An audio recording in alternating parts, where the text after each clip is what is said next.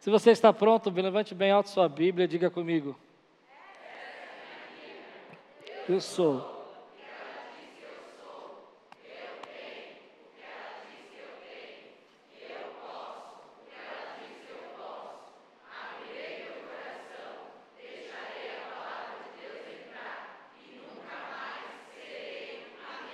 Amém. João 14, versículo 15 a 31 diz assim: Se vocês me amam, guardarão os meus mandamentos, e eu pedirei ao Pai, e ele lhes dará outro consolador a fim de que esteja com vocês para sempre. É o Espírito da verdade, que o mundo não pode receber porque não o vê nem o conhece. Vocês o conhecem, porque ele habita com vocês e estará em vocês. Não deixarei que fiquem órfãos, voltarei para junto de vocês. Mais um pouco e o mundo não me verá mais. Vocês, no entanto, me verão, porque eu vivo, vocês também viverão. Naquele dia vocês saberão que eu estou em meu Pai, que vocês estão em mim e que eu estou em vocês. Aquele que tem os meus mandamentos e os guarda, esse é o que me ama. E aquele que me ama será amado por meu Pai. E eu também o amarei e me manifestarei a ele. Então Judas, não Iscariotes, disse a Jesus: Por que razão o Senhor se manifestará a nós e não ao mundo? Jesus respondeu: Se alguém me ama, guardará a minha palavra e meu Pai o amará e, vi, e viremos para ele e faremos nele morada. Quem não me ama, não guarda as minhas palavras. E a palavra que vocês estão ouvindo não é minha, mas do meu Pai, que me enviou. Tendo dito isto, enquanto ainda estou com vocês, mas o Consolador, o Espírito Santo, que o Pai enviará em meu nome, esse ensinará a vocês todas as coisas e fará com que se lembre de tudo o que eu lhes disse. Deixo com vocês a paz, a minha paz lhe dou, não lhe dou a paz como o mundo a dá, que o coração de vocês não fique angustiado, nem com medo. Vocês ouviram o que eu disse, vou e volto para junto de vocês. Se vocês me amassem, ficariam alegres com a minha ida para o Pai, porque o Pai é maior do que eu. Isto eu falei agora, antes que aconteça, para que quando acontecer, vocês creiam. Já não falarei muito com vocês, porque aí vem o príncipe do mundo e ele não tem poder sobre mim. No entanto, faço isso para que o mundo saiba que amo o Pai e que faço como o Pai me ordenou. Levante-se, vamos sair daqui. Vamos orar? Senhor, fala conosco nessa manhã. Traz a tua palavra ao nosso coração. Que seja agora um tempo, Senhor, de estarmos completamente entregues na tua presença, em nome de Jesus. Amém. Tema de hoje Vamos nos derramar. Quantos querem se derramar na presença de Deus? O que você faz quando você se derrama na presença de Deus? Que silêncio. Esse é um texto lindo de Jesus. Aliás, João 12, 13, 14, são textos assim maravilhosos para a gente aprender um pouco sobre Jesus. E nesse texto é interessante porque Jesus está próximo a ser entregue, a sofrer todo o sofrimento e morte que a gente tratou aqui na ceia, o corpo partido, a sua vida, todo aquele horror. Os discípulos estavam próximos a ver tudo isso, embora eles não estavam entendendo nada. E Jesus então chega para eles e fala: Olha, eu vou partir, eu vou para o Pai, mas eu volto. Mas antes de eu voltar, ou no processo da minha volta, eu vou derramar sobre vocês o meu espírito. Eu vou lhe dar a vocês o consolador, o espírito da verdade. Aquele que vai ensinar e vai guiar vocês em todos os caminhos que você precisa seguir. E ele começa então a consolar, dizendo assim: Olha, vocês não vão ficar órfãos. O que é um órfão? Você não vai viver a sua vida pela sua própria força como se você não tivesse um provedor, um pai, alguém que pudesse ser um orientador. Eu vou te deixar embaixo dessa, dessa filiação que é a presença do meu Espírito. Que lindo! Sabendo que Jesus ia passar tudo aquilo que ele ia passar naquele momento, ele está ainda consolando e dizendo: Olha, esse Espírito que vai vir sobre vocês é o meu Espírito. É a minha presença, eu vou estar em vocês, eu vou fazer morada em vocês o Espírito da verdade, o Espírito que te guia, aquele que te revela, aquele que te orienta, aquele que cuida de você, aquele que está com você, que não te abandona, não importa onde você vá. Aquele que você está sempre com conexão com Ele é o Espírito Santo. Mas lendo uma frase essa semana, me deu a ideia dessa mensagem, porque ah, o Espírito Santo talvez seja o Deus esquecido da nossa fé. Nós cantamos cânticos sobre o Espírito Santo, mas nós muitas vezes esquecemos que Ele habita dentro de nós. Nós, às vezes, falamos sobre ah, o Espírito Santo está aqui no nosso meio, mas às vezes nós esquecemos que Ele foi colocado dentro de nós para que nós pudéssemos entender, compreender e viver a paz de Deus que excede todo entendimento. E a gente começa a viver uma vida tão frenética, tão, tão agitada, tão corrida, que a gente esquece que a terceira pessoa da Trindade é uma pessoa não é uma força, não é uma energia, não é apenas uma, uma, uma, uma, alegria, é uma pessoa que habita dentro de você e faz morada dentro de você para que você possa conhecer toda a verdade. E aí a gente vive tão, tão corrido, tão, tão maluco com as coisas dessa vida, tão preocupado com o nosso dia, que esquecemos que nós não somos órfãos, que essa pessoa está aí para falar com você, para orientar você, para fortalecer a tua vida, para te dar esperança, para te dar sinais, para mostrar que é real, é Ele quem guia você. Então, às vezes eu me sinto como se eu estivesse em dois ambientes. Não sei se você se sente assim. Porque a Bíblia diz que nos últimos dias eu vou derramar do meu espírito sobre toda a carne. Aleluia. Diga aí, eu sei que o espírito está sendo derramado sobre toda a carne. Quantos creem que o espírito está sendo derramado sobre sua vida? Sobre você, sua casa, sua família, seus filhos. Quantos aqui são morada do Espírito Santo, meu irmão? Se você é morada, levante a sua mão e confesse isso, eu sou morada. Você não é morada de uma energia, você não é morada de uma força, você é morada da terceira pessoa da Trindade. O Espírito da ressurreição habita dentro de você, o teu intercessor habita dentro de você, a graça de Deus por meio dele está fluindo na tua vida.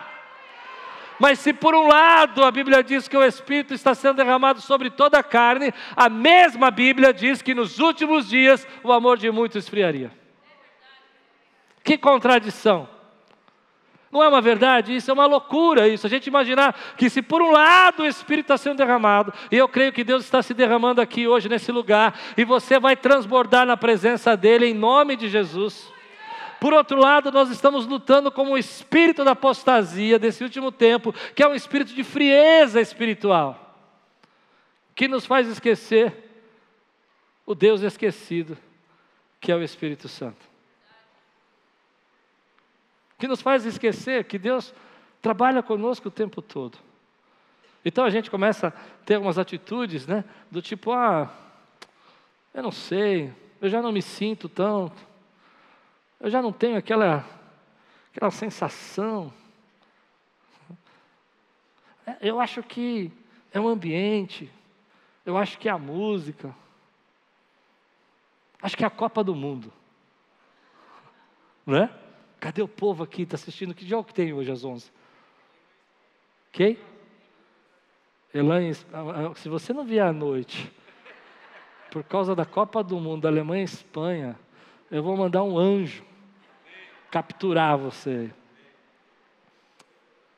Mas não é assim. A gente não começa a dizer para nós coisas desse tipo. Mas a Bíblia diz que o Espírito ia ser derramado sobre toda a carne. Eu, eu gostaria que você fizesse um símbolo comigo agora. Eu quero mexer um pouco com você. Posso? Põe a mão no teu coração, as duas mãos, e fala assim: Eu sou morada. Como é bom ser morada, gente. Não é forte isso, você ser morada do Espírito Santo? E eu fiquei pensando que quando a gente fala sobre o Espírito Santo, a gente sabe tantas coisas. Você sabe que ele é a pessoa, você sabe que ele é o teu guia. E, e às vezes é difícil pregar sobre o Espírito Santo, mas Deus falou tanto no meu coração que eu tinha que pregar sobre isso. Porque eu fiquei pensando, você lembra do tempo que você foi guiado pelo Espírito Santo? Em algumas decisões gigantescas da sua vida? Quantos aqui têm uma experiência com Deus assim, que foi uma, uma, decisão gigantesca, que o Espírito Santo guiou você assim, e que foi inquestionável? Eu estava ouvindo, lendo um livro esses dias sobre o Espírito Santo, procurando o que mais eu podia ensinar sobre o Espírito Santo. E foi interessante que não aprendi nenhuma novidade. Mas aquele livro contava uma experiência de que um pastor queria abrir uma igreja lá em Fênix, lá nos Estados Unidos. E ele estava certo que era lá. E de repente saiu uma pessoa do meio do culto que ele estava pregando e falou: Olha, Deus está mandando você começar uma igreja em Orlando. E ele falou: Nada a ver, eu nem gosto de Orlando, nem gosto do clima. E aí ele pegou e foi para uma outra, outra igreja. E aí ele, nessa outra igreja, pregando em outra igreja, na verdade não foi outra igreja, estava no, avião, e uma pessoa sentou do lado dele e falou, é, ah, vejo que você é pastor e tudo, você está indo pregar? É. E aí ele falou, e onde você mora? Ele falou, moro em Orlando. E ele disse, ah, é, que bênção, mas eu estou querendo sair de lá, eu não gosto de lá. Ele disse, por que, que você queria, ia querer sair de lá? Aí ele olhou assim, viu um monte de lugares que ele tinha que viajar e disse: Hoje você vai para todos esses lugares, mas amanhã o mundo todo vai vir para Orlando e você vai estar lá. Ele falou: Que papo estranho, esse cara nem me conhece. Passou mais um tempo, ele foi, um, um mentor espiritual dele, um pastor, ligou para ele e falou: Olha, Deus mandou eu falar para você que você tinha que abrir uma igreja em Orlando. Ele falou: Está ficando sério. Eu achei muito legal isso. Porque eu fiquei lembrando às vezes que Deus já fez isso na minha vida, Deus já fez isso na sua vida, de outras formas, Deus já fez na sua vida. E aí então ele disse que ele começou a ficar preocupado porque ele sabia que a esposa não ia querer uma igreja lá. O pai dela tinha sido pastor naquela cidade, tinha tido problemas ali, e ela não queria ficar lá. Então ele chegou indo para casa, ele falou: Deus, eu vou falar com a minha esposa hoje, que nós vamos ficar aqui, mas o senhor tem que preparar o coração dela. E aí diz que ele chegou entrou em casa, a esposa veio correndo falou: Preciso falar com você. Ele disse: Não, eu preciso falar primeiro. Falou: Não, não, o que eu tenho para falar com você é mais sério, deixa eu falar primeiro. Ele falou: O meu também é sério, mas fala você primeiro. E ela disse: Deus falou comigo que nós temos que começar uma igreja em Orlando. E aí ele caiu de joelho e falou: Deus, tu és tremendo. Você já foi guiado pelo Espírito Santo. E você é guiado pelo Espírito Santo. E hoje eu quero despertar isso em você, porque o Espírito Santo quer guiar você. E às vezes a gente não enxerga isso. E eu fiquei pensando, quando a gente alugou esse prédio, por exemplo, quanta coisa, né, Alex, a gente passou para poder fazer as documentações, quanta preocupação. A gente falava, não, a gente vai reformar esse prédio todo, e daqui a pouco a gente, o dono perde o prédio, o que a gente vai fazer da vida? E Deus estava guiando e falando conosco, vai, faz. Eu vi uma história também outro dia do meu sobrinho Michel que eu achei incrível. Deus fala com você. Deus pode guiar você. Nessa história, Michel estava orando. Eu, eu, vou contar do meu jeito, se estiver errado, me perdoe, mas foi assim que eu entendi. Ele estava orando, e de repente Deus falou sobre um jovem da igreja dele. E Deus começou a incomodá-lo, e já era de madrugada, de madrugada. E aí ele falou: Deus, o que, que eu vou fazer com esse jovem de madrugada? E Deus falou: vai até uma praça. Aquele jovem tinha um problema com drogas. E era uma praça ali, como as nossas praças centrais aqui, perigosas e tudo. E de repente ele vai para lá. E quando ele chega naquela praça, acomodado e orando, e Deus falando com ele, procura o jovem. Ele não acha o jovem. Eu achei isso incrível. E Deus fala para ele, começa a gritar o nome dele. Ah, eu não sei se você é tão louco assim por Jesus. Mas ele está no meio de uma praça, de madrugada, e ele começa a gritar: Fulano! Fulano! Deus pode te usar assim. Quantos creem que Deus pode te guiar dessa maneira? E aí então, naquela madrugada, o jovem começou a escutar o nome dele. Ele estava dentro de um quartinho, assim, no hotel, escondido, de frente para a praça. E ele começa a escutar o nome dele. Eu falei, o que é isso que eu estou ouvindo? Estou louco? E de repente ele sai na janela e vê o pastor dele gritando o nome dele lá na praça e fala: oh, estou aqui! Oh! Ele desce, desce, que eu quero falar com você. Ah, eu fico tão feliz saber que Deus nos guia dessa maneira. Que nos momentos mais difíceis da nossa vida, Ele é o nosso pastor. E ainda que eu ande pelo vale da sombra da morte, Ele sabe como nos tirar desse vale da sombra da morte.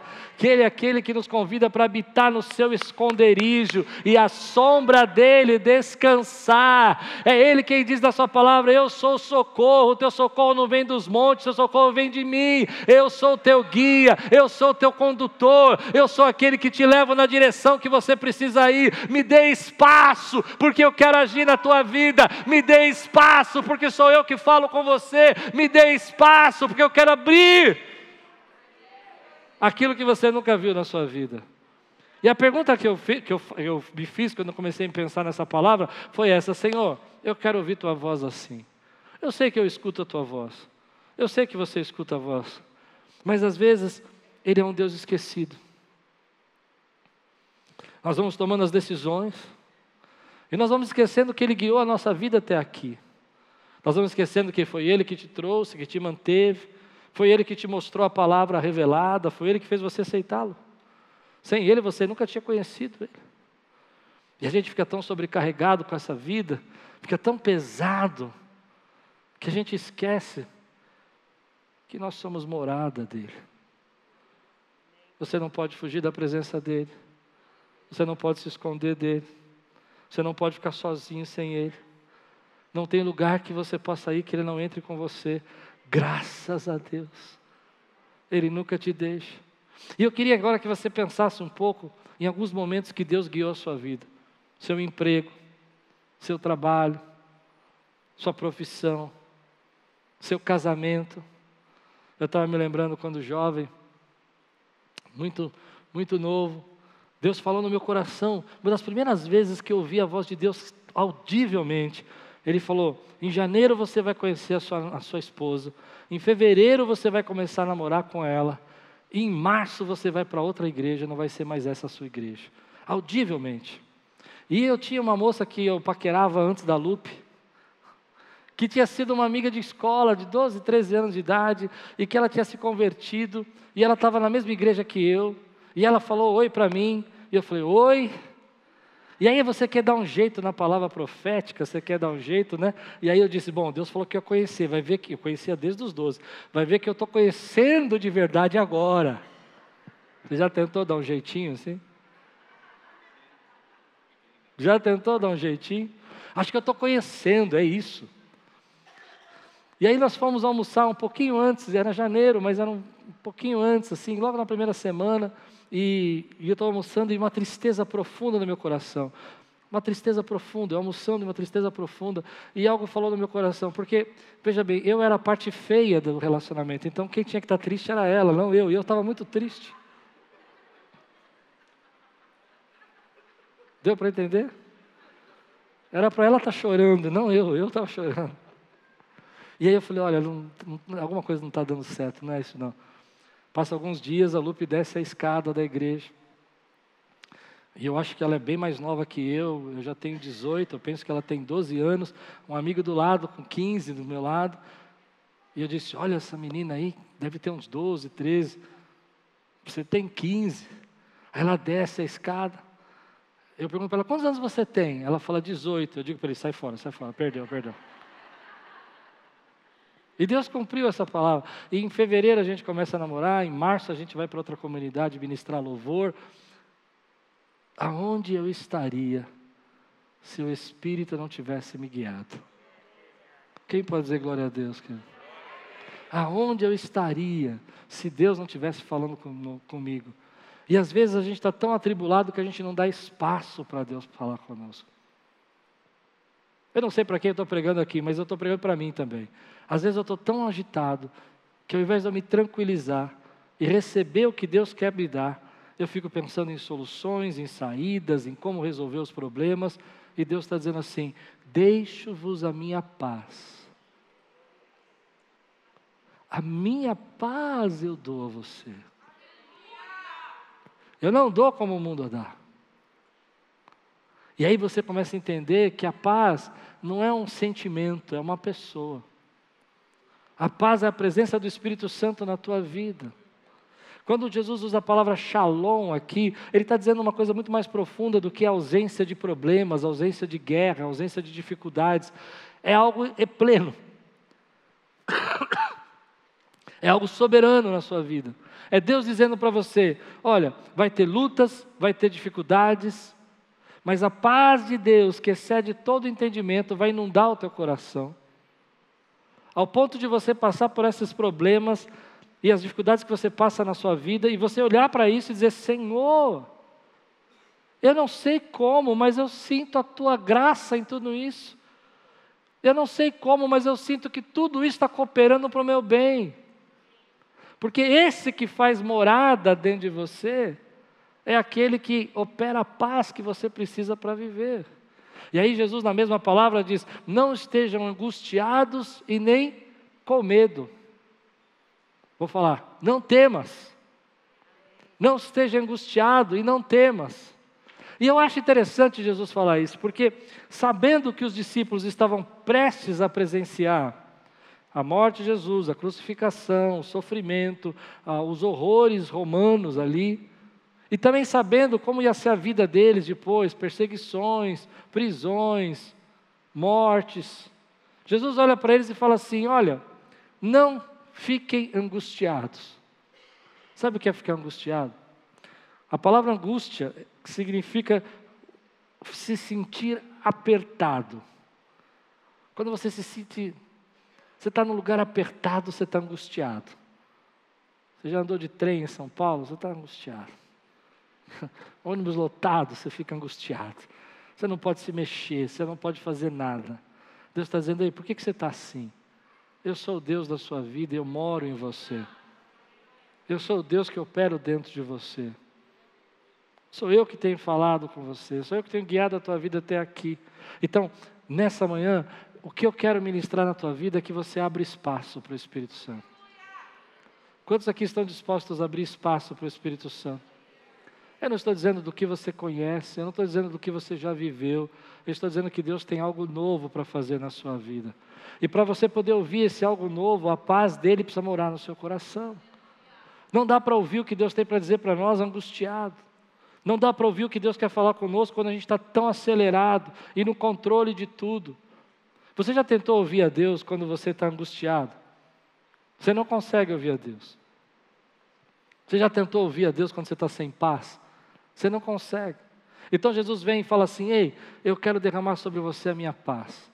Assim como eu te conduzi ontem, eu vou continuar te conduzindo. Assim como eu trouxe você para esse prédio, eu vou colocar você nos outros lugares que eu tenho para colocar. Assim como eu trouxe você para sua família, eu não sei o que Deus falou com você, mas eu queria perguntar: quantos aqui já foram guiados pelo Espírito da maneira como eu falei? Levante sua mão aqui, testemunhe aqui nesse lugar. Então diga: Deus, eu quero viver de novo. Eu quero viver de novo. Eu quero ter experiências novas. Isso não quer dizer que você não tem mas existem muitos momentos que a gente não se derrama na presença dele. Essa angústia, essa preocupação, esse controle impede você de se derramar na presença dele. Você não consegue se derramar. E aí é uma pergunta que eu faço para você: quanto tempo faz que você não se derrama na presença dele?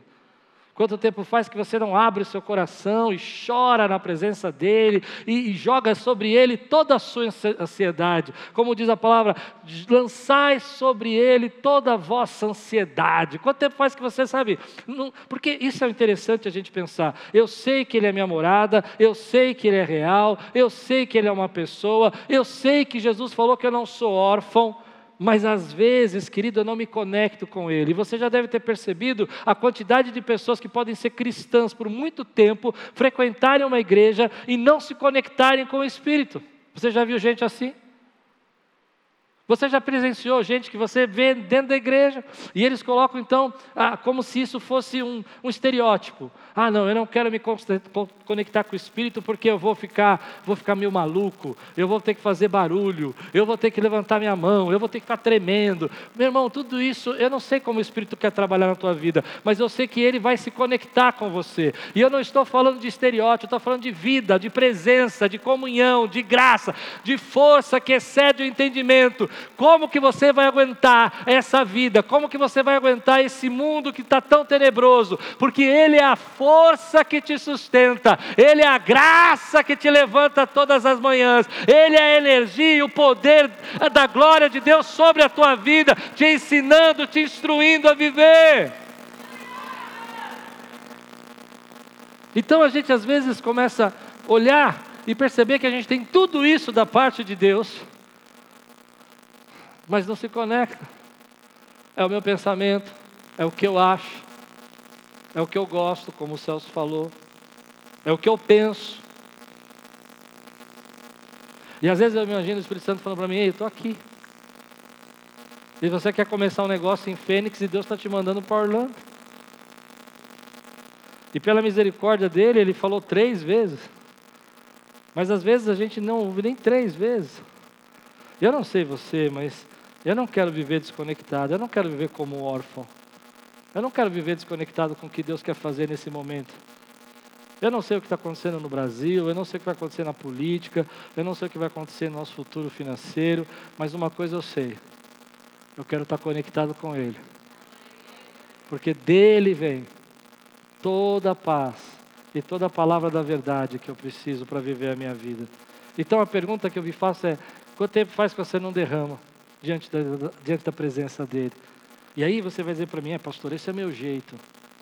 Então eu falei quinta-feira que ia contar a mesma história, lembra? E eu vou contar, vocês vão ter que me engolir três vezes, que eu vou contar à noite também. Eu me preocupo com esse tipo de coisa, quando a gente fala, ah, eu não, eu não gosto disso, eu não gosto daquilo, eu não aceito esse trabalhar de Deus na minha vida, porque a gente se acostuma com pouco, e o pouco se torna normal. Faz sentido o que eu, que eu falo? Às vezes você só conhece o pouco. E o pouco se torna aquilo que você sabe. E você defende o pouco. Você já viu quando as pessoas defendem um pouco? Elas moram numa casa simples. Aí outro vizinho compra uma casa mais bonita. Aquele que se acostumou com o pouco fala: para que você precisa disso? Já fez isso alguma vez? Eu me lembro alguns anos atrás, eu tinha um carro bem básico, bem básico mesmo, bem pequenininho, coisa linda meu carrinho. E eu fui fazer uma viagem internacional, tive que alugar um carro. E lá onde eu fui só tinha carrão. E me deram um carrão. E eu fiquei 15 dias com o carrão. Quando eu voltei e entrei no meu carrinho, meus olhos foram abertos. E eu vi que a glória de Deus era maior. Dá para entender o que eu quero dizer ou não? E eu entrei no carrinho e eu vi que minha cabeça batia no teto. Eu vi que a embreagem era muito dura. Eu falei, meu Deus, Deus tem coisas melhores e maiores. Mas até experimentar. E eu não estava reclamando do carrinho. Eu estava dizendo que eu não entendia. Mas quando eu era criança, eu contei essa história quinta-feira, que me ensinou como a gente acostuma com pouco e como a gente defende um pouco. Até nas coisas espirituais a gente defende um pouco. Ah, Deus não precisa fazer isso. Deus não precisa curar. Deus não precisa restaurar. Deus não precisa falar. E a gente se acostuma com isso. E quando eu era pequeno, na minha casa, a gente era tão pobre que minha mamãe só podia comprar um saquinho de leite para cinco pessoas. E eu cresci assim, vendo minha mãe pegar o saquinho de leite e derramar um pouquinho em cada copo para dar para os cinco. Um pouquinho em cada um. Nunca um copo cheio, porque um litro de leite só cabe quatro, só dá para quatro. Só que ninguém me explicou por que, que era feito isso.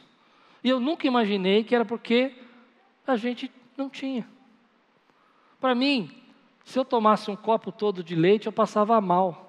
Mamãe estava me protegendo de problemas gástricos. E eu acreditei nisso, ninguém falou. Eu não acho que ninguém chegou para mim e falou, não, não pode, não. Eu acho que alguém deve ter dito assim, ó, não pode. E eu entendi que não pode por causa disso. E eu vivi assim, contentando com pouco. E achando que o pouco é o certo. Um dia eu fui no acampamento da igreja e eles colocaram aquelas jarras de leite de alumínio grande assim em cima da, da mesa. E tinha uma moça sentada na minha frente ela veio de uma família rica e ela pegou então um copo maior que tinha, aqueles copos grandes assim, e ela derramou o leite ali. E eu assim, vai morrer. É, irmão, eu pensei, falei, vai passar mal essa menina. Mas não falei nada. Falei, quanto que você acha que eu pus de, de leite no meu copo? O de sempre, com a jarra inteira. Eu pus o de sempre. E aí, para me assustar, porque lá em casa também, quando tinha chocolate, você punha só a pontinha da colher. A menina pega duas colheronas, enfia e fala: chama o SAMU para essa moça, meu Deus. Vai passar mal, vai dar trabalho. Mas para me assustar mais ainda, eu entrar em pânico, o que, que ela faz? Pega mais um copo e enche de novo. Eu falo, filha, pode tomar tudo isso de leite? E ela olha para mim dando risada e fala: ah, não acredito. Você não tem nem leite em casa? E eu não tinha mesmo. E ela espalha para a igreja toda que a gente não tem nem comida em casa, que nós somos a família mais pobre. Mas você sabe que esse bullying eu não reclamei, não? Eu vou explicar por quê. Porque ali eu aprendi como a gente se contenta com pouco. A Bíblia diz que o Espírito Santo está morando dentro de você. E às vezes você se contenta com pouco. Jesus falou que você não é órfão. E às vezes você se contenta com pouco. Toda vez que o Espírito Santo quer se manifestar na sua vida, você fala: Eu não preciso disso. Isso é exagero. E Deus está falando comigo, com você, Ei, deixa eu guiar você. Eu me lembro que quando eu, eu era mais novo também, eu, não, eu, fui criado numa igreja que não havia manifestações do Espírito. Então eu aprendi a me contentar com pouco. Mas eu creio que Deus quer derramar uma unção sobrenatural nesse lugar. Você crê ou não? Mas para nós era muito tranquilo. O culto se irmanava em cantar três cânticos, ouvir uma palavra e ir embora para casa e está feito. Missão cumprida da semana. E aí então me convidaram para ir numa vigília de monte. Eu falei, eu vou nessa vigília aí, mas eu vou para canetar. Eu vou para escrever tudo que esses pentecostal maluco faz. Vou, vou, vou fazer uma monografia, isso vai virar um livro. Eu vou. Liguei para o meu irmão, que era o pastor, falei, posso ir nessa vigília, que eu quero saber o que está acontecendo lá, né, que os gravetos acendem. E eu fui. Quando eu fui, estou com medo. Nunca tinha visto aquele povo orando no meio do mato, gritando e glorificando e cantando hinos, e não tinha banda, não tinha nada. E daqui a pouco um homem grita lá embaixo: Eis que vejo um servo de Deus. Tinha um rapaz na minha frente que tinha me levado, eu falei, vai que é tua. Está falando com você. E eu vivi uma experiência interessante. Ele pegou o rapaz, ele era muito magrinho, levantou e fez assim, que nem um boneco.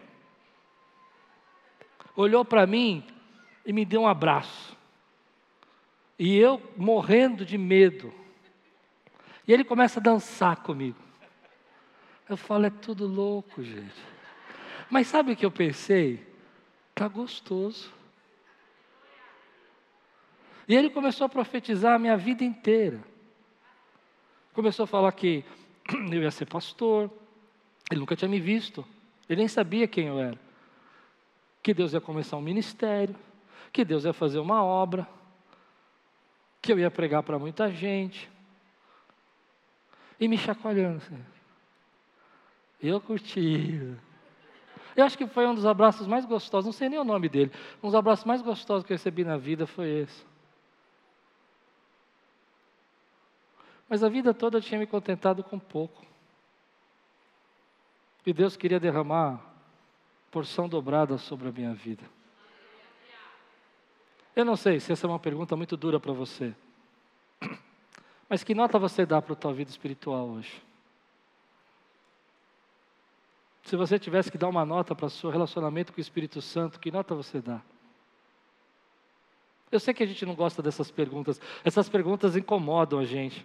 Mas às vezes a gente fazer uma reflexão, sabe, olhar para dentro e falar: Deus, será que eu não estou perdendo tempo de tudo que o Senhor quer fazer na minha vida? Vamos fazer uma pergunta diferente, então, para a gente pensar. O quanto tempo faz que você não vive uma experiência nova com o Espírito Santo e Ele quer derramar sobre você hoje?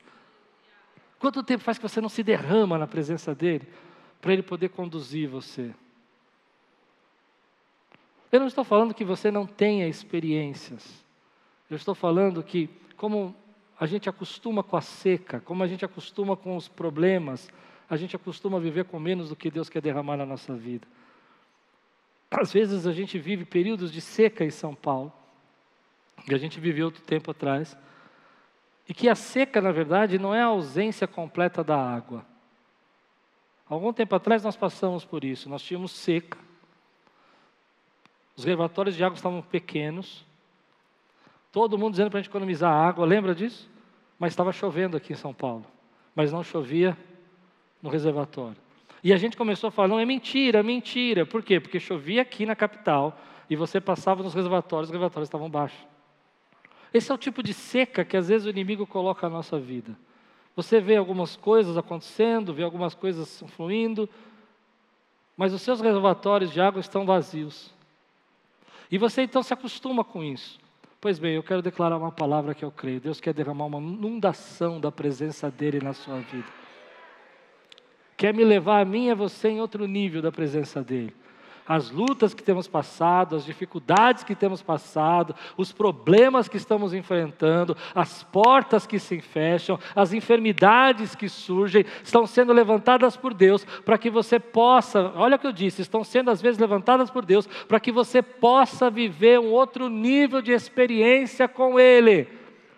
Para que você possa dizer dentro da sua boca: tudo é possível que crê para que você possa olhar para trás e pensa bem se não foi assim na tua vida. Quando a gente passa por dificuldades na nossa vida e problemas muito graves, a gente vive aquilo, a gente acha que é o nosso fim, mas é ali que Deus fala conosco de uma forma tão profunda, tão profunda, que a tua vida nunca é mais o mesmo. E você começa a dizer: Senhor, agora eu entendi que o controle não está nas minhas mãos, a força não está nas minhas mãos, mas o Senhor faz morada dentro de mim. Eu não sou órfão, tem alguém olhando por mim e por você. Então você precisa se derramar na presença dele. Isso não tem a ver com a igreja que você era, não tem a ver com as pessoas que te ofenderam, não tem a ver com os problemas que você teve eclesiásticos ou na obra da igreja, tem a ver com a tua vida com Deus. Ele disse: Olha, eu vou estar em você, eu vou estar no meio de vocês. E aí eu fico pensando que cada momento da nossa vida, Deus está nos chamando e dizendo assim: Ei, eu estou aqui. Você não sabe o que você vai fazer amanhã, mas eu sei como eu vou resolver isso. Eu tenho saída para você. Isso não tem a ver com a tua esposa, não tem a ver com seu marido, porque às vezes a gente acostuma tanto, como eu disse, com pouco, que a gente fala, não, isso é minha mulher que se derrama, eu não preciso me derramar. Deixa eu falar para você, homem. Eu acho que você precisa entender o seu papel. Você é o cabeça do lar. É você quem tem que se começar se derramando na presença de Deus para que isso venha cair sobre toda a tua casa, sobre toda a tua família. Eu estou fazendo uma paráfrase aqui de um salmo, se não me engano, o salmo 133, que a unção desce pela barba de Arão e escorre. Lembra disso? O que, que eu entendo disso? É que você, como líder da tua casa, a unção tem que descer sobre a sua cabeça, para que você possa escorrer essa unção. E aí a gente às vezes se acostuma com a esposa orando, se acostuma com, com os nossos filhos, e Deus quer despertar a nossa vida. Qual é a palavra de hoje? Abre espaço. Tem espaço para a presença de Deus na sua vida? Tem espaço como você teve na primeira vez?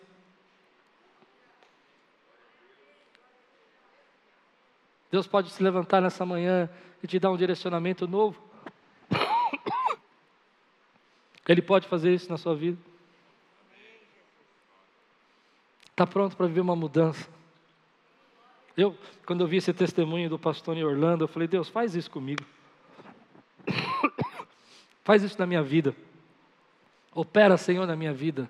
Não é que Deus não tem falado, Deus tem falado. Mas eu não quero viver com menos que Deus quer derramar sobre mim.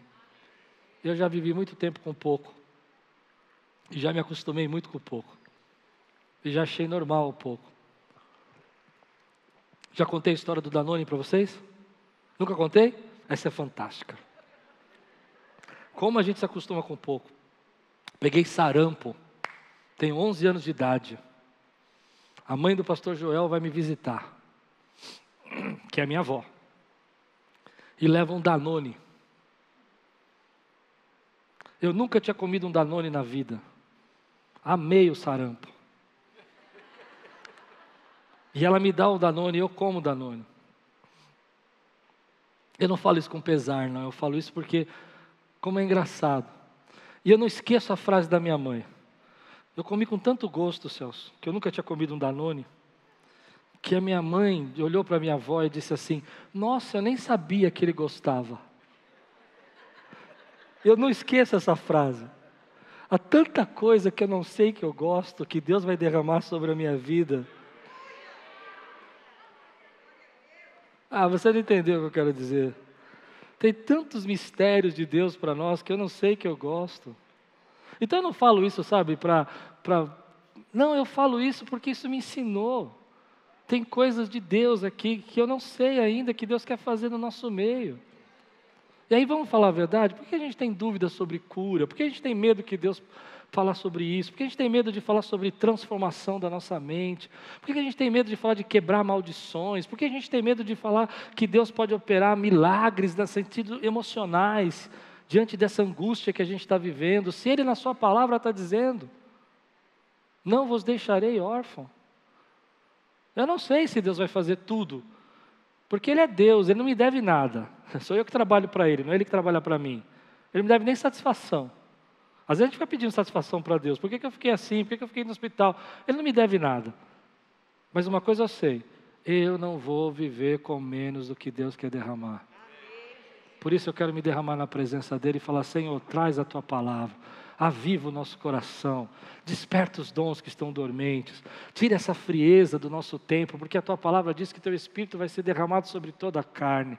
Vem, Senhor, agora e traz a paz que excede todo entendimento, e traz o consolo da tua paz na minha vida, de maneira que eu possa ser guiado pela tua voz, e não pela voz da angústia, e não pela voz do medo, e não pela voz da preocupação, mas ser guiado pela tua presença que está no nosso meio, e ainda que o mundo não veja, ainda que que o mundo não entenda. Eu não sou do mundo, eu nasci de novo, eu sou morada, eu sou morada do Espírito Santo e eu vivo segundo aquele que habita dentro de mim, que é uma pessoa e que quer falar comigo e que está quebrando cadeias hoje. Eu não quero agora ficar com menos do que Deus tem para derramar na minha vida. Então eu olho para a minha vida espiritual e falo: Deus, por que, que ela está assim? Agora eu quero viver o renovo da tua presença no meu coração. Então, quando eu pergunto para você que nota você dá na sua vida espiritual, não é para te acusar, é para dizer: ei, vamos junto, vamos tirar um 10 nessa nota aí, vamos se derramar na presença dEle, vamos chorar, vamos se arrepender, vamos aquecer o nosso coração, vamos lembrar como foi bom, porque a vida que nós estamos vivendo nesse mundo, nesse tempo, é impossível, e sempre foi, sempre foi, impossível de ser vivida sem que o Espírito Santo guia a nossa vida. Você recebe essa palavra hoje na sua vida, meu irmão? Aqueles que querem se derramar na presença do Senhor nessa manhã, fica de pé no teu lugar, quero orar com você agora. Se você quer se derramar na presença de verdade aqui, quanto tempo faz que você não se derrama? Ah, mas eu tenho muitos problemas, eu sei. Ah, mas eu estou preocupado, eu sei. Ah, mas pastor, você não sabe, não está fácil, eu sei. Só que eu sei que a solução para isso não é você ficar segurando isso na sua mão, é você colocar nas mãos do Senhor e dizer: Senhor, a minha vida te pertence. Feche seus olhos, quero fazer um apelo aqui. Se você sente que está vivendo com menos do que Deus quer derramar na sua vida, está que nem eu, tomando meio copo de leite com a jarra toda na frente, e ainda defende, é normal, esse é meu jeito. Mas Deus está falando com você hoje que você precisa voltar a ouvir, ser guiado poderosamente, porque Deus tem obra sobrenatural na tua vida. E se você sente que está vivendo com menos e Deus está despertando você nessa manhã, levanta a tua mão bem alta. Eu quero orar só por esses hoje. Só por esses, aqueles que estão sentindo o que eu estou sentindo. Que bom. Diga comigo, você que está com sua mão levantada, Senhor, eu não quero viver com menos. A tua palavra diz que haverá abundância do derramar do teu espírito. Então eu declaro que se eu me acostumei com menos, eu quebro agora. Vem, vento do espírito, e sopra em mim e me leva na direção da tua voz. Eu deixo aqui, nesse culto hoje, as minhas mágoas, as minhas reclamações, as minhas críticas, porque eu quero agora viver a voz do teu espírito dentro de mim. Eu vou te dar alguns segundos aí para você se derramar na presença dele. Fala com ele, abre a tua boca agora e deixa o Espírito Santo tocar aqui. Senhor, nós te buscamos e te adoramos, Senhor. Quantas vezes, quantas vezes, Senhor, nós esquecemos do Senhor, do teu Espírito que habita dentro de nós. Vem Espírito Santo, liberta cativos, quebra cadeias. Tem gente aqui, Senhor, que está muito desesperado. Mas eu oro para que a paz excede todo entendimento e inunde o coração dessa pessoa. Tem gente aqui, Senhor, que já perdeu a esperança. Mas hoje o Espírito da esperança que habita dentro dela vai falar mais alto do que qualquer desesperança dessa vida. Vem e move o teu Espírito em nosso meio, Senhor.